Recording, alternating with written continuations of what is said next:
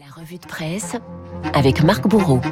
Bonjour Marc. Bonjour Renaud, bonjour à tous. À la une, mais où est passé Voltaire Oui, ça fait bientôt deux ans que l'on se pose la question à l'Académie française, nous dit le Figaro ce matin. Bientôt deux ans que la statue de pierre du philosophe a été déboulonnée dans le 6e arrondissement de Paris euh, pour des travaux de nettoyage. Depuis, nous dit le Figaro, plus personne n'a vu l'ombre de l'homme des Lumières et ça a le don d'agacer la secrétaire perpétuelle de l'Académie française. Si on commence à enlever les génies, où va-t-on s'emporte Hélène Carrère d'Encausse. Voltaire a disparu après avoir été victime de vandalisme et son état de santé n'inspire pas confiance. L'œuvre de Léon Ernest Durivier est devenue trop fragile. Elle ne supportera plus la pluie et d'autres jets de peinture. Seule solution, mettre Voltaire dans un nouveau lieu à l'abri.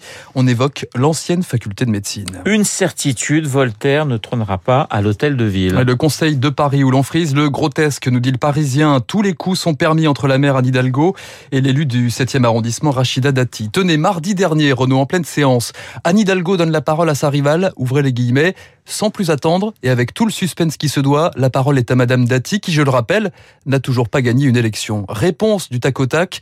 Merci Madame Hidalgo. Quand vous gagnerez une élection sur votre nom, surtout, vous nous donnez l'alerte. Ambiance. C'est très sympathique, c'est ça. Ce cirque, ça fait des, des, années que ça dure, hein, Renaud. Elle joue la surmédiatisation, lance un électeur. Ça ne fait pas avancer le schmilblick. On n'attend plus que ça maintenant. Le bon mot ou la vacherie témoigne ce père de famille devant un étal de fromager. À Paris, on s'entre-déchire, mais chacun cherche un rebond pour les prochaines élections. Un rebond, voilà ce que cherchent aussi les élus de la NUP et leur motion de défiance discutée aujourd'hui à l'Assemblée Libération s'interroge.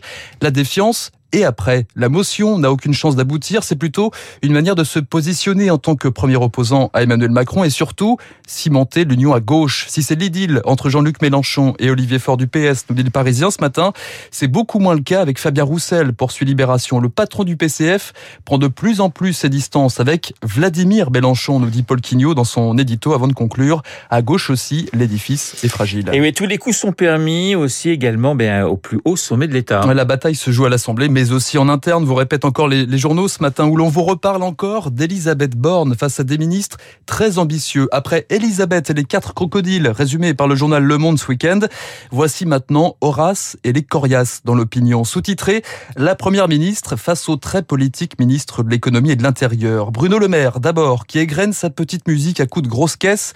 Toi techno, moi politique. Gérald Darmanin, l'homme pressé qui appelle à parler aux tripes des Français et qui aime les gens qui mangent les frites avec les doigts et se rêve un destin pour 2027, écrit Corinne Laïc. Borne dépassé par les ambitieux comme Emmanuel Macron qui avait pris à rebours François Hollande, notamment en jouant les VRP de la multinationale Uber, révélation à lire dans le journal Le Monde ce matin. Et aujourd'hui, la vraie menace, c'est peut-être Édouard Philippe. L'ancien Premier ministre qui gagne du terrain, personne n'est dupe, y compris à l'Elysée, confie un de ses proches. Hervé Morin dans le Figaro. Philippe, le vent du large, abonde Cécile Cornudet dans les échos. L'ancien Premier ministre pose ses petits cailloux pour l'après-Macron. Une vidéo dans laquelle il appelle à consulter les maires, juge la réforme des retraites trop compliquée, peut-être trop intelligente. Un anti-portrait du président au point, selon un proche, qu'il trouve qu'échanger avec Olivier Faure et Adrien Quatennens est bien plus intéressant qu'écouter ceux qui sont déjà dans 2027. Alors le président lira-t-il aussi le sondage de la Croix ce matin? Les Français heureux mais inquiets. Le quotidien détaille un sondage riche d'enseignements réalisé avec l'Institut Via Voice. Méfiez-vous des apparences. Les Français se portent bien et se supportent malgré leurs différences. Non, la société n'est pas au bord de la crise de nerfs. Non, le débat démocratique n'est pas en train de s'abîmer dans un scénario à l'américaine.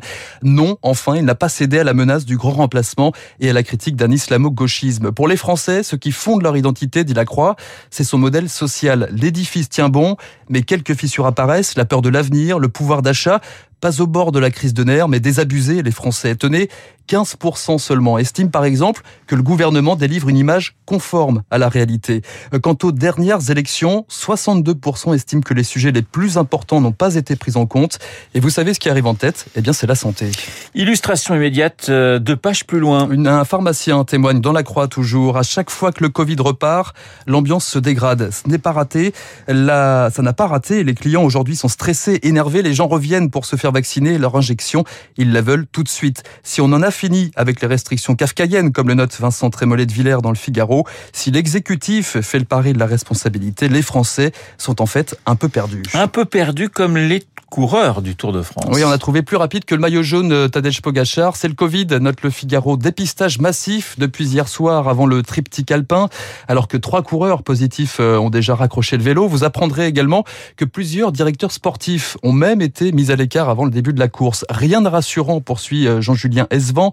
Le protocole sanitaire permet aujourd'hui à un coureur de rester en course malgré un test positif à condition d'être asymptomatique.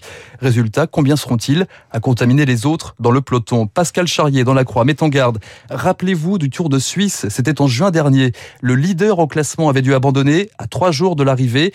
Quatre des 22 formations avaient jeté l'éponge simultanément. Il y a un mois à peine, régnait déjà une ambiance de sauf qui peut. Un monument fâché avec euh, la vérité en page 19 du Parisien. Et ce monument, c'est Zinedine Zidane, retour sur les dessous de sa vraie fausse arrivée sur le banc parisien. Rappelez-vous, Renaud, 10 juin dernier, tout le monde faisait des bons, se pinçait pour y croire, raconte Dominique Sévrac. Zidane allait devenir entraîneur du PSG. C'était sûr, sauf que c'était un pétard mouillé. Et cet emballement, on le doit au camp de la légende française. C'est elle qui a inventé la nouvelle.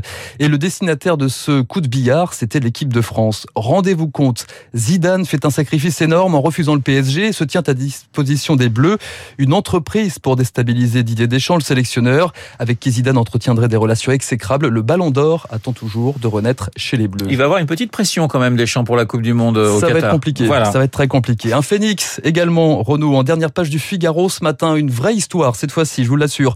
Patrick Hernandez et son célèbre Born to be Alive, un tube disco devenu une poule aux œufs d'or. Born to be Alive côtoie My Way dans le panthéon des plus gros tubes de l'histoire, à ceci près que Patrick Hernandez est le seul à en posséder 100% des droits. Vous apprendrez ainsi qu'il rapporte chaque mois ce tube entre 12 000 et 23 000 euros par mois. Donc c'est sorti en 79. À son hein. auteur, c'est sorti en 79. Je voulais ouais. faire le calcul, ouais. ça prend un peu de temps. Pas de quoi pavoiser. Patrick Hernandez vit une semi-retraite dorée près d'Avignon, nous dit le Figaro. Je croise Dave au Super U. De temps en temps, je prends un café au marché avec Patrick Bruel. Aujourd'hui, le passe-temps de Patrick Hernandez, c'est la cuisine, la pêche à la truite et faire pousser des légumes. Bah c'est pas mal. Et c'est pas mal, pourquoi pas. On l'envie un peu. Lui n'a pas abandonné la caméra. Woody Allen, interview en page 26 du Parisien. Le réalisateur américain sort son 49e long métrage en France mercredi et fait une déclaration d'amour à l'Hexagone. Son admiration pour la nouvelle vague, pour Jean Gabin, Jean-Paul Belmondo et même Catherine Deneuve. Catherine Deneuve, elle n'est pas seulement belle, elle est intéressante, nous dit Woody Allen. A contrario, il s'emporte contre ces acteurs américains qui boudent ses plateaux après les accusations d'attouchement sexuel sur sa fille. Une erreur, dit-il. Moi, je fais toujours mes films, assure Woody Allen. J'ai encore beaucoup, beaucoup d'idées. Je ne vivrai pas assez longtemps pour les réaliser. J'ai 86 ans, dont la moitié de ma vie est terminée, ironise le réalisateur. J'ai fait un peu de bien. C'est peut-être là mon meilleur ouvrage, dirait Voltaire. Voilà, le philosophe de la revue de presse sur Radio Classique. Il s'appelle Marc Bourreau. Merci Marc pour cette revue de presse. Il est 8h39 dans un instant. Nous allons retrouver Luc Ferry.